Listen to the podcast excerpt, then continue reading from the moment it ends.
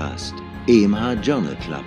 Heute unter anderem mit diesen Themen: Luftverschmutzung und Psoriasis-Schübe. Nicht antibiotische Prophylaxe rezidivierender Harnwegsinfekte. Information für die Ostertage.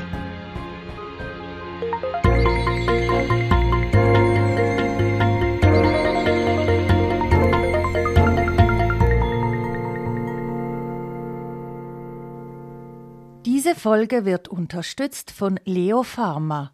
Jetzt zugelassen. Das einzige IL-13 neutralisierende Biologikum in der atopischen Dermatitis.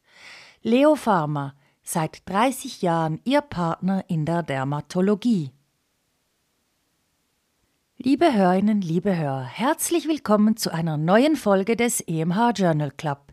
Es freut uns sehr, dass Sie mit dabei sind. Wir, das sind Professor Dr. Reto Krapf. Er schreibt die Studienzusammenfassungen und kommentiert sie hier auch gleich für Sie. Christian Heller, er spricht die Studienfacts. Und ich bin Nadja Petschinska. Ich moderiere und produziere diesen Podcast.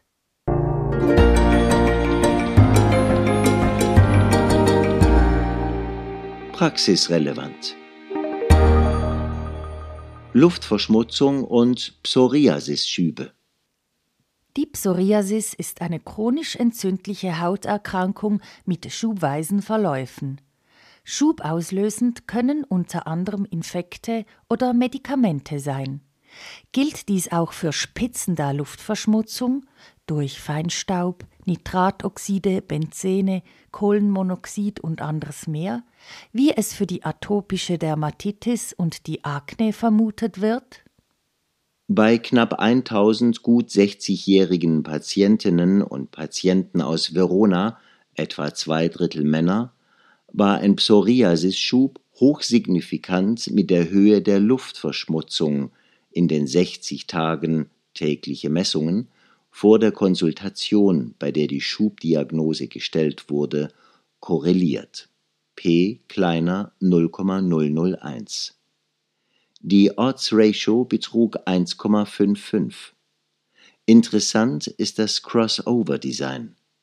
Verglichen wurde die Luftverschmutzung in den 60 Tagen vor der Schubvisite mit jener in den 60 Tagen vor einer normal ausgefallenen Kontrollvisite. Jede Person war also ihre eigene Kontrolle. Oxidativer Stress und komplexe Entzündungsmechanismen im Gefolge der Luftverschmutzung kommen als mögliche Mechanismen in Frage. Da in Verona die Luftverschmutzung vergleichsweise hoch ist und die Windverfrachtung einer solchen relativ selten vorkommt, könnte der Effekt in anderen Regionen weniger ausgeprägt sein. Ernst zu nehmen ist er auf jeden Fall, auch wenn die vermuteten Mechanismen noch vage definiert sind.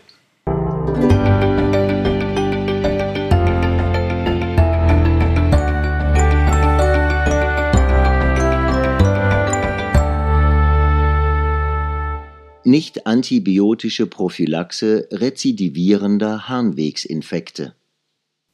Harnwegsinfekte, HWI, zählen zu den häufigsten Erkrankungen bei Frauen, wobei bis zu 25 Prozent aller Frauen nach einem akuten HWI zu häufigen Rezidiven neigen. Es gibt wirksame antibiotische und nicht-antibiotische Prophylaxen.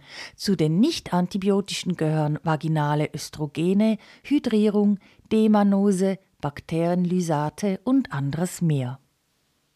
Bei 240 Frauen, 60 Prozent davon peri- oder postmenopausal, mit durchschnittlich 6 HWI im letzten Jahr vor der Studienrekrutierung, wurde eine antibiotische Prophylaxe, Nitrofurantoin, Trimetoprim oder Cephalexin, einmal pro Tag per Os, einer Prophylaxe mit Methenamine-Hipurat, zweimal ein Gramm pro Tag während zwölf Monaten gegenübergestellt. Beide Interventionen reduzierten die HWI-Infektrate von vormals 6 auf ca. 0,9 Episoden pro Jahr, Antibiotika, respektive auf ca. 1,4 pro Jahr, Methenamin.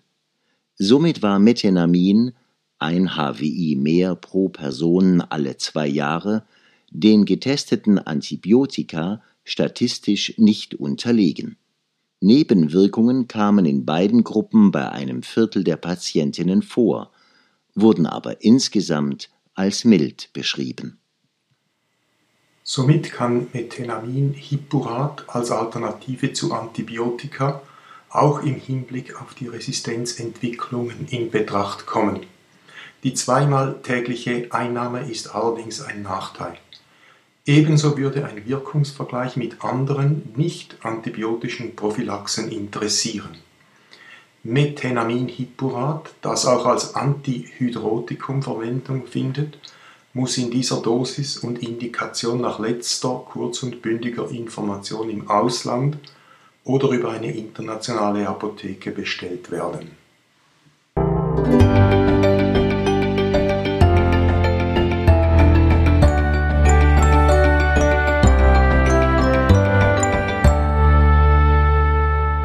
CT oder Koronarangiographie bei chronischen stabilen Brustschmerzen?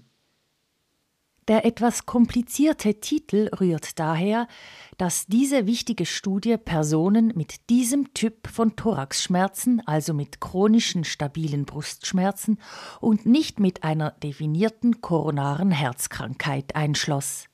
Die koronare Herzkrankheit wurde mit einer Prätestanalyse kalkulatorisch abgeschätzt. In Übereinstimmung mit den klinischen Erfahrungen waren etwa ein Drittel der Thoraxschmerzen durch nicht-kardiale Ursachen bedingt.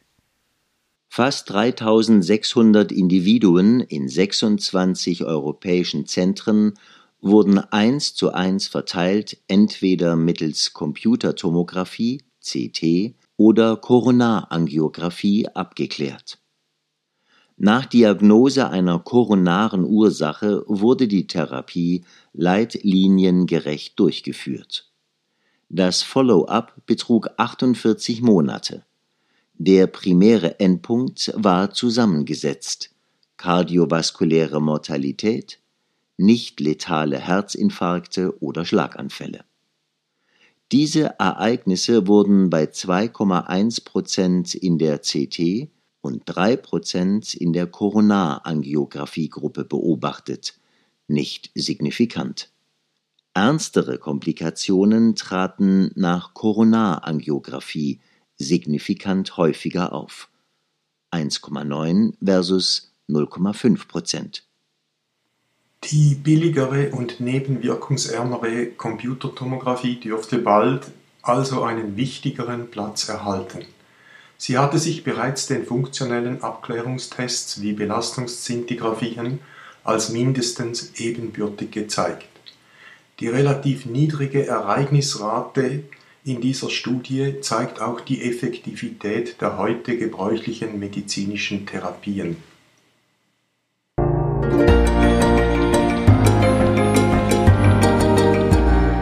Neues aus der Biologie. Antiphospholipid-Antikörper bei Borreliose. Im Zentrum der Diagnose der akuten Leimborreliose steht das klinische Bild, allenfalls komplettiert durch einen zweistufigen Serologietest von variabler Sensitivität, sogenannter ELISA, gefolgt von einem Immunoblot. In einem Mäusemodell wird gezeigt, dass Borrelia burgdorferi beim Kontakt mit den Zellmembranen des Wirtes Phospholipide aufnehmen, in ihre Zellmembran einbauen und für ihr Überleben und ihre Vermehrung benutzen. Die Bakterien selber haben einen natürlichen Mangel an Phospholipiden. Die damit veränderte, durch Wirtsphospholipide angereicherte Borrelienzellwand induziert den Wirt zur Bildung von Antiphospholipid-Antikörpern. Neben der Diagnostik autoimmuner Erkrankungen könnte der Nachweis dieser Antikörper also die Diagnose eines akuten Borrelieninfektes verbessern und für die Therapiekontrolle und damit Verhinderung späterer Manifestationen der Leimerkrankung bedeutsam werden. Andere Spirochäten, im Besonderen Treponema pallidum, dem Erreger der Lues, induzieren verwandte sogenannte Antikardiolipin-Antikörper. Diese werden aber bei der Lyme-Borreliose nicht induziert.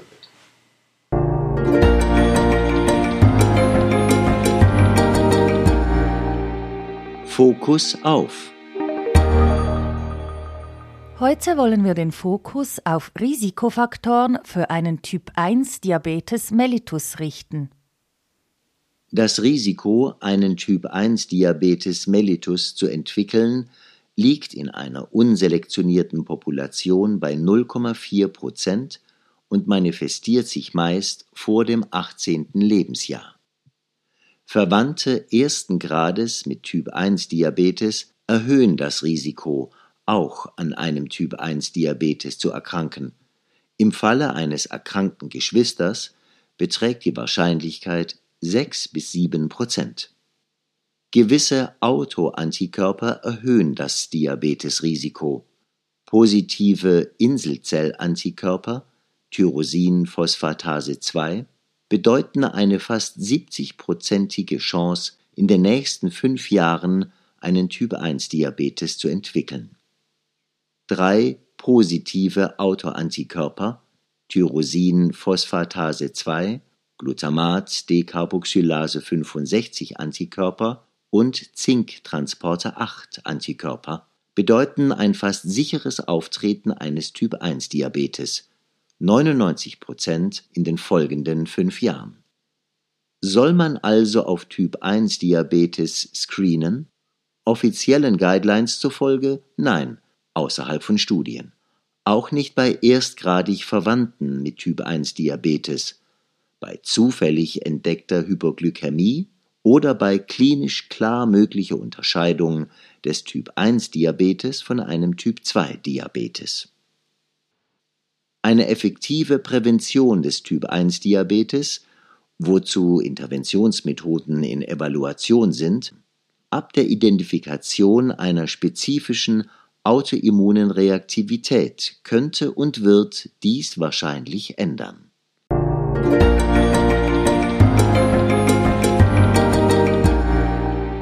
Das hat uns gefreut. Information für die Ostertage.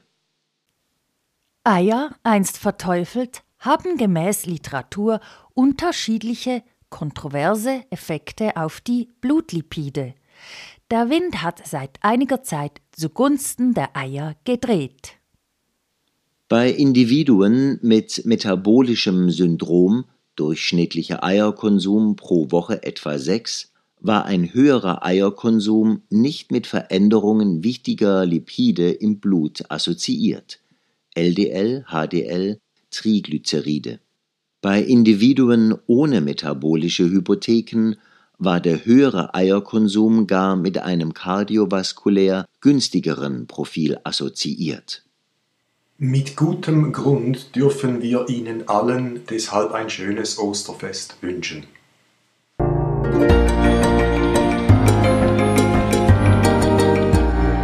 Das hat uns nicht gefreut.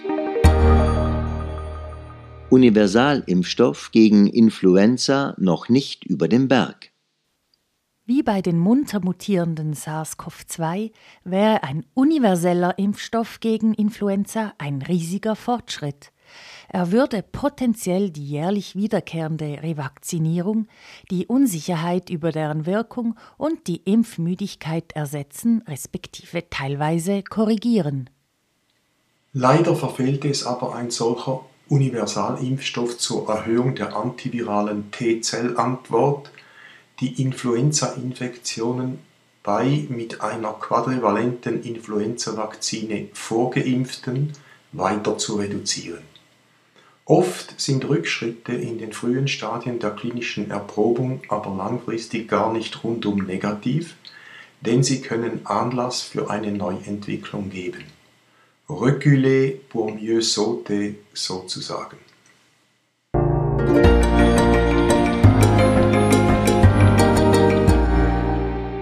Auch noch aufgefallen.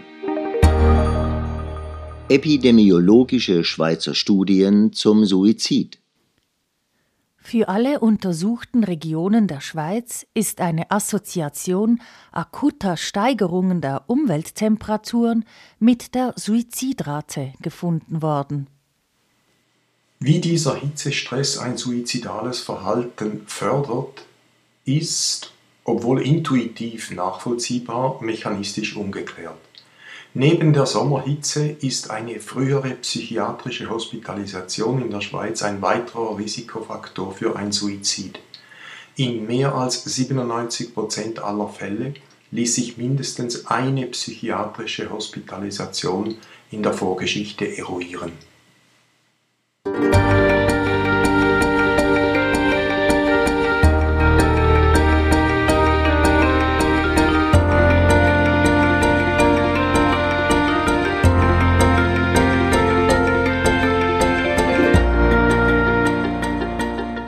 Das war es schon wieder für diese Woche mit dem EMH Journal Club. Schön, dass Sie uns zugehört haben. Wenn Ihnen unser Podcast gefällt, würden wir uns freuen, wenn Sie ihn abonnieren. So verpassen Sie auch sicher keine Folge. Sie finden den Podcast unter EMH Journal Club überall dort, wo es Podcasts gibt. Also zum Beispiel auf Spotify, Apple Podcast, AntennaPod oder Samsung Podcasts. Und empfehlen Sie ihn doch Ihren Kolleginnen und Kollegen weiter. Die nächste Folge erscheint am 27. April. Bis dahin machen Sie es gut. Diese Folge wurde unterstützt von Leo Pharma. Jetzt zugelassen. Das einzige IL-13 neutralisierende Biologikum in der atopischen Dermatitis. Leo Pharma, seit 30 Jahren Ihr Partner in der Dermatologie.